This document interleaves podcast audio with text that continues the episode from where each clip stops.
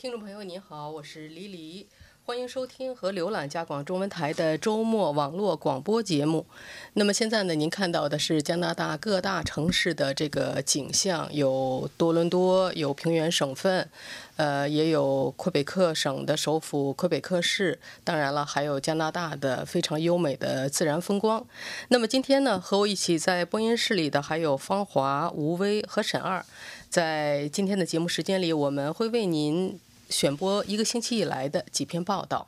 欢迎网友和听友们发表评论和看法。我们的电子信箱是 china at r c i n e t dot c a，我们的网站是 w w w dot r c i n e t dot c a，我们的新浪微博是加拿大国际广播中文。我们的 Facebook 加拿大国际广播中文频道在每个星期五的北美东部时间上午九点半，我们有脸书直播。呃，您还可以在安卓商店和苹果商店下载我们加广出品的加拿大新闻移动 App。哎，沈二，我正想问你呢，就是你能不能给介绍一下咱们加拿大国际广播电台的这个新闻移动 App？对，这个 App 呢，就是说，呃，大家可以很及时的就看到这个新闻，它的内容呢和网站上呢几乎是一样的，然后更新速度也跟网站同步，所以我觉得这是一种，特别现在移动，呃，大家都用移动端嘛，就是这是一种很方便的方法来观看这个。对，是这样的，也很方便啊，在自己手机上随时的，不管是你是在坐地铁呀，对对对，或者是在什么地方，在什么 地方，比如说陪着孩子去开家长会，然后你 都随时可以看看是挺，好的，没错。好的，那咱们下面呢来谈谈这个星期做的几篇报道。我们都知道，这个星期一，也就是十一月一日，是加拿大的怀念日。那么在这一天呢，每年的这一天，加拿大都要举行非常隆重的这个仪式啊，各种各样的仪式，各大城市。都有，呃，主要呢就是纪念、悼念那些在历次战争期间呢为加拿大做出了牺牲的军人。那么这一次的这个怀念节呢，芳华你做了一个报道，就是讲的是加拿大的一个私营体育电视频道聘用的一位非常有名的冰球比赛的评论员，叫切利。他以前就已经经常是上新闻啊。对，切利呢这个人啊，确实往往有个语不惊人死不休的特点。他呢。有两个这个方面是特别的受到这个呃媒体的喜欢跟观众的喜欢。第一呢，他在冰球方面确实特别的懂行，特懂行。别人说了十句话说说不明白的事情，他一两句话就点清楚了。第二呢，他这个人呢，往往是嘴上外爱放横炮。而且呢，放了横炮以后，往往会成为媒体争相报道的一个重点。不过呢，这一次呢，他这个横炮开的大了点儿，导致自己呢被这个被那个公司呢给炒了鱿鱼。因为什么呢？因为怀念节期间呢，他在小红花，就罂粟花怀念期间，加拿大人为了缅怀这个阵亡的将士嘛，往往都是在这个胸前佩戴一朵小红花。那么他的小红花问题上呢，他。发了几句评论，这个也是有一点背景的，因为什么呢？每一年啊，这个切利呢是，呃，拿出自己的时间跟精力呢，是推动和呃为这个退伍军人协会帮助他们出售小红花。为什么呢？因为切因为切利他有两个这个自己关心的慈善性组织，一个是退伍军人，还有一个是狗。他非常关心这这两个慈善组织，所以他往往为这两个呃这方面的这个东西呃事情呢大声疾呼。好了，这次他是大声疾呼什么？他说：“我在这个多伦多，这个在我的家乡城市 Mississauga 很少看到有人戴小红花，在大城市多伦多就更别说了，你基本看不到当趟这个多伦多呢，你见不到人戴小红花。”他说：“这说明什么呢？说明。”移民不如说明了新来的人呢，对这个他原话是说：“你们这些人呐，喜欢加拿大的生活方式，喜欢加拿大的牛奶和蜂蜜。一般的时候，牛牛奶跟面包了，他的改 牛奶跟蜂蜜就是什么喜欢加拿大人的生活方式。他说你喜欢加拿大方式，你不能忘了啊，加拿大生活方式是那些拿自己的生命献出自己生命的加拿大军人，拿这个用这个呃非常高的高昂的代价换来的。”所以呢，你在怀念节期间呢，至少你应该花点钱，花那么几块钱呢，买一朵罂粟小红花戴在胸前，寄托对他们的思念，就是缅怀这这些这个呃为加拿大的现在的生活跟经济发展献身了的加拿大军人。好了，这个呢话呢当时说的他挺痛快，当然坐在旁边的另外一位主持人呢叫麦克林呢也没说啥，还是好像还这个呃笑笑，还似乎也有点认同的意思。当天晚上没有什么问题，第二天宣媒体上的轩然大波，社交媒体上轩然大波就出来了，说什么呢？说这个是带有歧视性的、冒犯性的，而且呢是不可接受的。很多网民呢呼吁这个雇佣切利的这个 Sport Night，就是这样一个加拿大一个体育频道呢的老总做立刻把切利炒鱿鱼。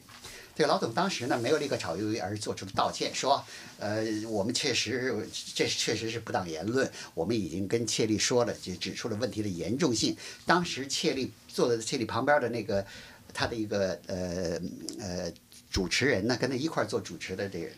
呃麦克尼呢也说，他也觉得切利言论严重不当，呃冒犯性，而且是分裂性，他觉得他他觉得这应该进行道歉。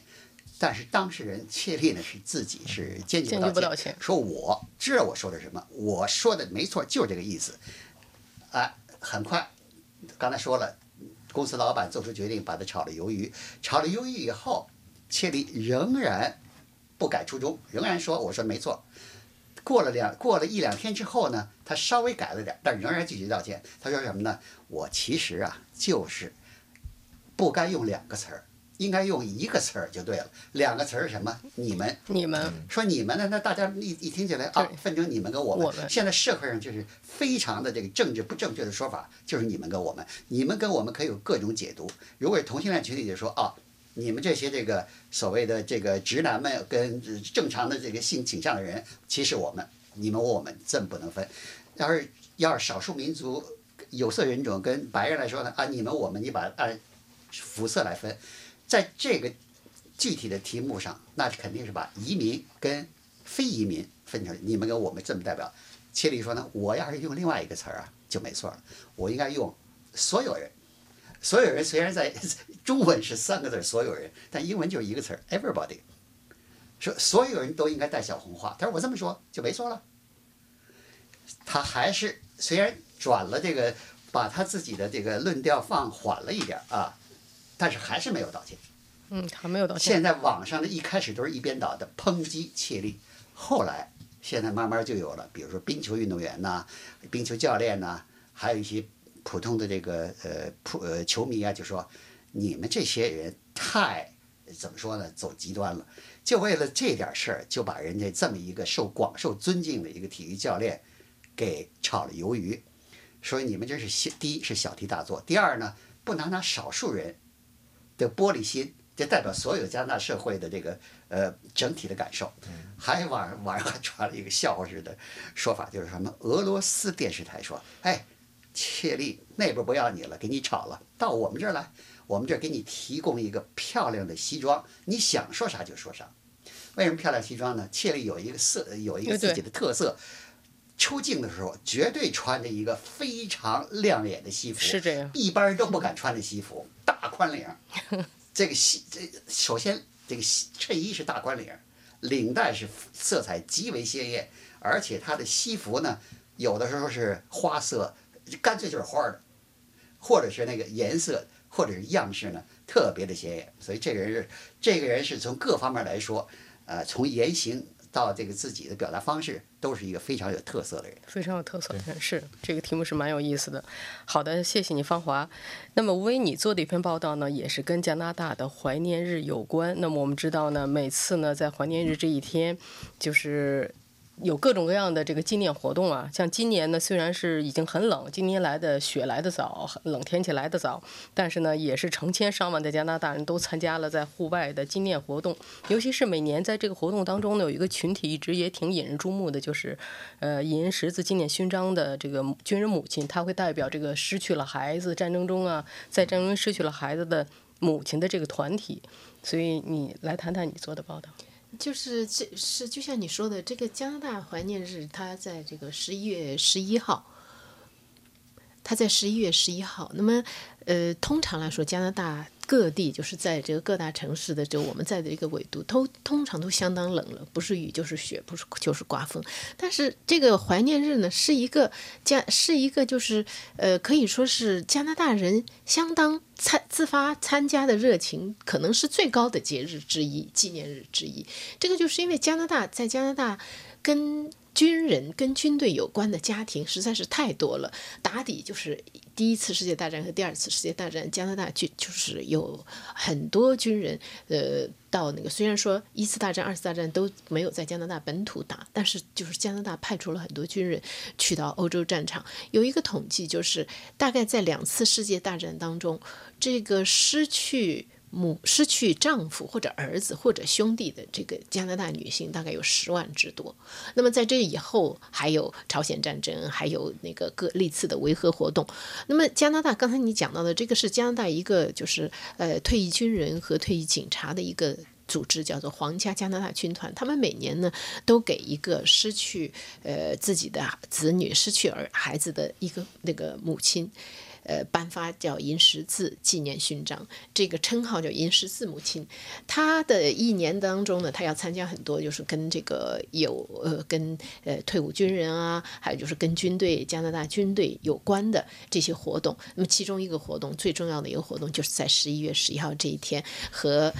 总督啊、总理啊，还有其他老兵代表一起在渥太华的这个战争纪念碑前放下一个花圈。那么今年的这位母亲呢，就是叫做 Samson Doe，他的小儿子马修道在二零零七年七月四号的时候在阿富汗。阵亡，那一次加拿大军队的损失特别的惨重，呃，就是跟他一起，在他当时是加拿大第三轻步兵团的一个排长。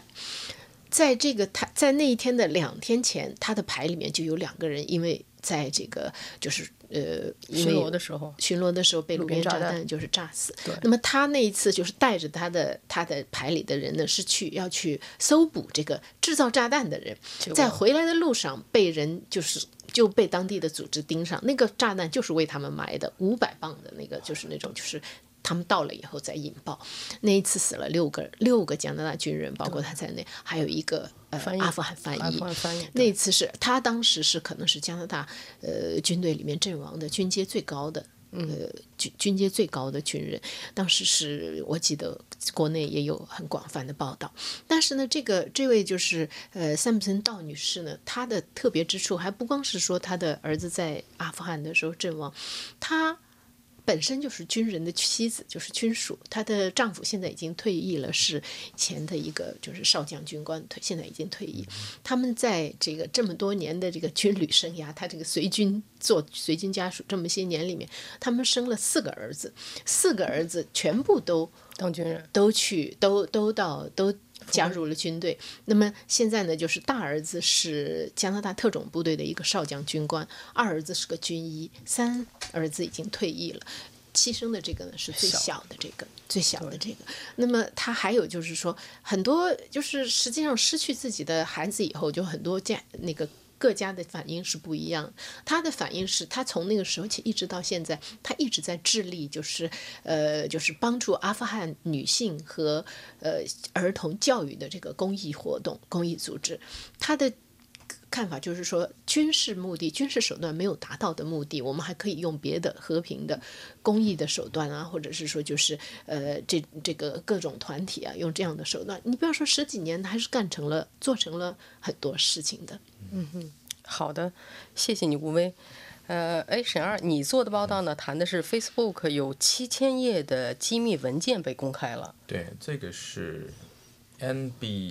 NBC，就是美国美国 NBC 报道。对，NBC，它公布了，公布出来的。嗯哼。那么它这个公布出来的文件呢，实际上它的来源呢是来源于呃数年前的一个长久的一个诉讼案。嗯哼。那当时呢是说这个。呃，有一个小一点的公司吧，嗯它叫 Six Two，呃，是 Six Two Three。然后呢，他自己做了一个应用软件，它应用软件呢就是利用了呃 Facebook 它自己的数据，那但是这数据是 Facebook 愿意给别人的，给第三方的。但是呢，Facebook 呢在这个小公司呃做了一个小软件，实际上小软件呢叫做 p i k i n i s 就是你可以用这个你的那个应用程序，很容易找到你的你的朋友。他穿的 bikini 的照片其实是很简单的一个东西了，然后但是呢，就 Facebook 把它给卡断了，呃，把认为它是呃就是说不正当的使用它的这个图片或者不正当使用它的内部的数据。嗯。但是呢，就是说，但这个公司老板呢和 Facebook 呢就长期打打官司打官司，一打然后打官司呢，但是是输了，输了。Facebook 有权利保护它的这个数据，但是打官司过程当中，这个老板收集了大量的文件他把这个。文件现在不不现在不知道是通过什么渠道啊，他反正给了 NBC，NBC 全部放出来了。但这个这个这个时机很有意思，那么现在在十月份的时候呢，就是说今年十月份的时候呢，呃，美国的这个联邦的检察官正带着这个十九个呃四十九个州的这个另外的检察官正在对 Facebook 采取垄断诉讼。那么这个文件里有非常非常重要的证据，就能证明 Facebook 它实际上在垄断这个行业。那你看非常有意思啊，它起码有一个，他说他把他的竞争对手分为三类，嗯，就是说有竞争对手三类里，如果说对他产生威胁了，Facebook 他当时他是内部邮件啊，就是说直接就是说是 Mark Zuckerberg 他自己的邮件，他说就应该把这类人就停止他使用 Facebook 的数据，就不给他了。但对于他的伙伴，他采取的方式呢，或者给钱的广告客户，他可以把数据开放给他们，这是非常非常明显或者非常非常重要的，可以拿到法庭上做证据的这么一个，就是说呃就违反垄断法案的这么一个证据。那么在这种情况之下，我觉得 Facebook 这回可能是比较麻烦，比较麻烦，因为这都是它内部的文件，而且对、就是都是文字的，对，都是文字、的电子邮邮件啊，网络上的一些对，它有一千两百页是被它内部标成高度机密的但高度机密东西你怎么会拿被人拿走或者放到法庭上或者公开出来，这是很有意思的一个事情。嗯，对，对，还是也也是因为在里面有过有有这个内部有内部渠道的一些人 啊是，是好的，谢谢谢你沈二。哎，谢谢。呃，芳华，你做这个报道呢，是谈的是这个电动汽车。我们知道现在是世界各地的这些大的汽车制造商啊，大家都在拼命的研发电动汽车，因为一个目的呢，就是要这个保护环境，要挽救这个地球的环境。但是现在提出来了，这个电动汽车也有它的电池问题，这个电池以后怎么处理？十月初啊，世界知名的《自然》杂志上发表了一篇文章，指出呢，目前方兴未艾的一个电动汽车热对地球环境的未来呢是健康是至关重要的。但是呢，有一个问题需要尽快解决，不解决呢，这个电动汽车热呢，恐怕是呃带来的问题呢，会比它产生的效益相比呢，会会互相就抵消了，抵消这起不到这个预期的效果。测算显示，为什么呢？为什么这么说呢？因为是你电动汽车行驶的时候确实不排放温室气体，但是呢，制造车载电池的时候要耗费大，要产生大量的温室气体。这个测算显示，加拿大多伦大学多伦多大学的一个研究显示呢，随这个制造电电池就是车载的电池的时候呢，需呃要产生的温室气体排放量相当于这个汽车正汽车正常情况下行驶一年所产生的温室气体。换句话说，如果一般的人啊，呃，一般的加拿大、美国人都是汽车呢开那么五六年就换新车，也就是说呢，你五六年中第一年呢，等于还在产生温室气体，只有后来的四五年不产生温室气体。现在来说呢，就是已现在目前已经在路上跑的电池。车载电池的总重量达到二十五万吨，按照体积来说是五十万立方米，是一个已经是一个很惊人的数字。但是跟二零三零年，就是跟十年以后相比呢，这个数字就是就是小巫见大巫了。到二零三零年，估算是世界上将有一亿三千万辆电动汽车在路上行驶。你想想，这时候会产生多少的废旧电池？所以废旧电池要处理呢，一般来说是两个方式，一个是呢，在一般来说呢，汽车啊对这个呃车载电池的效率要求是很高的。为什么呢？因为现在所以电动汽车在发展起来有困难，所谓发展起来市场开发起来有困难，是因为很多人担心一个电池充电以后能开多远。好，现在最好的效果是四百公里左右。四百公里是什么？充满了电池，在正常温度下，像加拿大这样，冬天动不动就零下二三十度，你的这这个一立刻就立马你这这打了这个三分之一、四分之一的折扣。嗯，这两天前加拿大这这个魁北克冬天突然冷了以后，我认识一个人，他开的这个电动汽车就是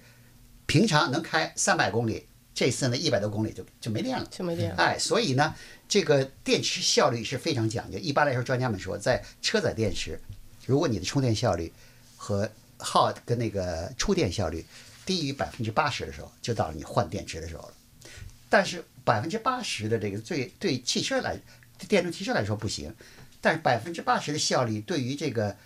非移动的这个使用电池还是很不错的。所以呢，现在它的解决这个废旧电池的一个办法，就是把这些车载电池淘汰下来以后呢，把它摞在一起，作为家用太阳能电池、太阳能系统的充电，放在那里，你放那几个汽车的旧电池叠加起来，就可以作为很好的电池系统，而且这非常便宜，因为什么？这是汽车上淘汰下来的，基本上不费什么钱。好了，如果再过几年连非移动使用的效率都达不到了，怎么办呢？这时候就该进呃回收公司了。加拿大呢，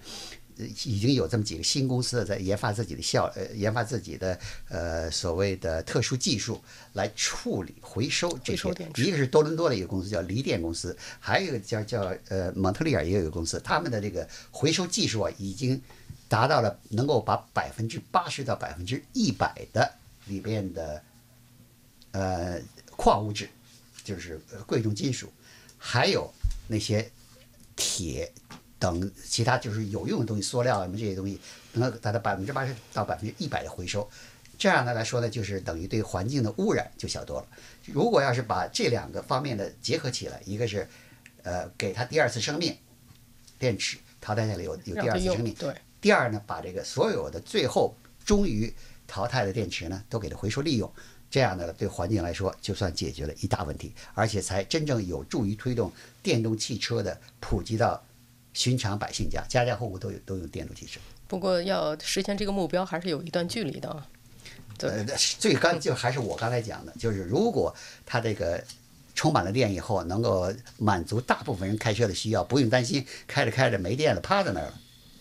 这就这个问题解决了，大部分人就该就可以放心的买电动汽车了。是这样的，希望到时候不会在公路上开着开着车，突然发现有什么车停在那儿走不了了。这种事故的话，确实是对谁来说都是啊，挺可怕的。好的，谢谢你，芳华。呃，吴威，你下面做的报道呢，跟这个加拿大人的纳税有关，因为在纳税的里头呢，有一项是叫搬迁费用。你讲的这个也挺有意思的，就是安大略省的一个五十四岁的教师，多少年来呢，一直就是因为在两个地方上班，所以他就在报那个搬迁费用。结果到了二零一四年呢，突然国税局不给他报了。对，这个就是因为在加拿大的这个个人所得税里面呢，就是有这个有有一些你的有一些费用是可以免税的，可有的是说免有一个比例，有的是可以全免。那么有个第二二百一十九栏呢，我如果是有人因为换工作啊，或者是说去外异地上学，就会可能就会报过这个。就是你如果是说你是到另外一个地方去是为了工作。或者是为了创业，或者是作为全日制的学生在在另外一个地方的学校上学，你就可以把这个搬迁费用从你的个人收入里面呃去减掉减掉，就是这一笔，等于是说你这个费用你是不用报税的。那啊，还有一个标准就是说，必须这个距离在四十公里以上。那么就是这位这个安大略省的这位教师呢，呃，他叫科内奇尼，他觉得他这两个条件他都是符合的。他从是一九八九年的时候，八九年六月的时候从就在从那个学校的教育系毕业以后呢，他就找了找了两份工作，工作因为他本人是渥太华人，所以他很希望就是说回到渥太华去工作。他是在多伦多大学的教那个教育学院毕业以后，那么他可是呢，先给他工作的是多伦多教育局，然后接下来渥太华教育局也给了他一份就是暑期班的工作，他就。可能我相信他当时想的就是他想把这个暑期班的工作留下来，以后慢慢的能够回，还是能够回到全职回到渥太华去。但是这么些年，从那个时候起，从一九八九年六月，他两个入职时间都是一九八九年六月。他就开始就是这样，就是两地在跑来跑去。哎，对，正常正规学年的时候在，在多伦多教育局属下的学校上课，然后到了那个到了呃假期的时候，暑假的时候呢，就回到回到渥太华。但是他这个中间就一年就会有两次要搬，对，那么他这个搬迁的费用呢，他每年他都把它报在在这个税填在报税的时候，他都把它报在搬迁费用里面，一千多块钱。他最后一次拒绝的时候是一千四百块钱，一千四百块钱，你说减税大概也就减个几几百块钱吧，块钱没可能不到三百块对。钱。但是到了二零一四年，税务局就不干了，就国税局就说你这个呃，就可能这样的也是比较例外的，非常少这样因为一般搬迁费用，你说我们换工作去到一个地方就工作，就是年年搬，可能是终于引起了怀疑，对。国税局不肯给他报了。他也挺就是这有点秋菊打官司的那个那个那个固执，对他就去这个肯定第一步是申请复议，然后复议不行再到税务税务那个税务法庭。问题到了税务法庭，法官也不认不认同他的这个搬迁方式，就说你这个不是去换工作，你这个是去度假，就过暑假，但是你是在过暑假的时候工作而已，你还是也就是。结果他官司输了以后，他不光要补交他的一千四百块钱的那个免税额的那那个那一，而且他要交那个法庭呃法庭的费用三千多块钱。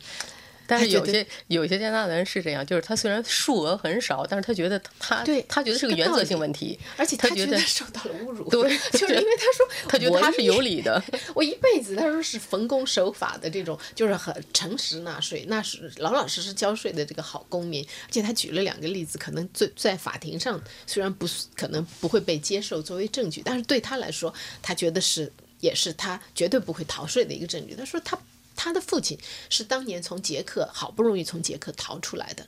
他自己也是非常，就是说这样的家庭就是非常珍惜加拿大这个这个整个的法治制度。对。他说当年老特鲁多跟皇家那个跟女王签署宪法的时候，他还专门去那个渥太华那个议会山去参与这个盛事，这样的。他说我这样的人怎么可能逃税呢？为了要，所以他就去那个嗯在在那个图书馆啊查阅了大量资料，就是这个税法到底这个这一条以前是怎么判的，到底它适用范围有多宽。最后，二零一八年的时候决定说，他要用独木舟，要做用独木舟来搬家，从多伦多划独木舟划到渥太华去，花了五天时间。你刚才提到他五十四岁了，54八九岁年参加工作的五十岁，而且还有糖尿病，嗯而且还有糖尿病。不是，我就是没搞明白的话，他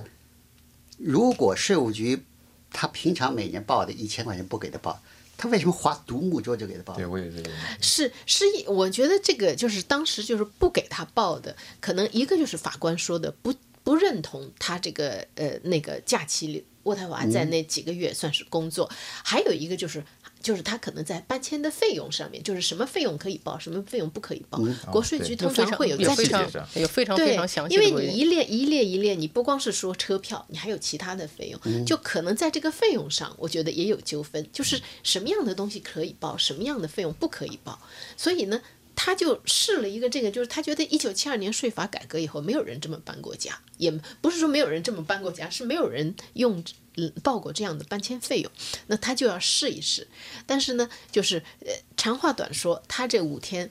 又是蚊子，他经过好多五个天然公园，又是蚊子，而且去年夏天不知道你记不记得是特是是别热，高温。对对，蚊子很多的。我在看他那个样子，他是一个胖子，就是那嗯种糖尿病。不过我要是移民局的律师是吧，前面说呢，你是夏天度假不给你报，这次你划独木舟更证明你是度假，我更度假更不给你报，对不对？但是呢一边游玩呢，在那儿，但是呢，他成功了，就是成功了他上个星期就一个多星期前，他拿到了退税，呃，一他那个整个的费用加起来，这次还不到一千块钱，就更便宜了。对对那那个退税可能拿回来也没有多少，而且你想，十一月份了他才拿到退税，可能国税局也费了不少脑筋。也费了不少脑筋。嗯，对，但是呢，不管怎么说呢。到最后呢，给他报了。他现在呢就开始计划，我明年去渥太华，我要怎么样，怎么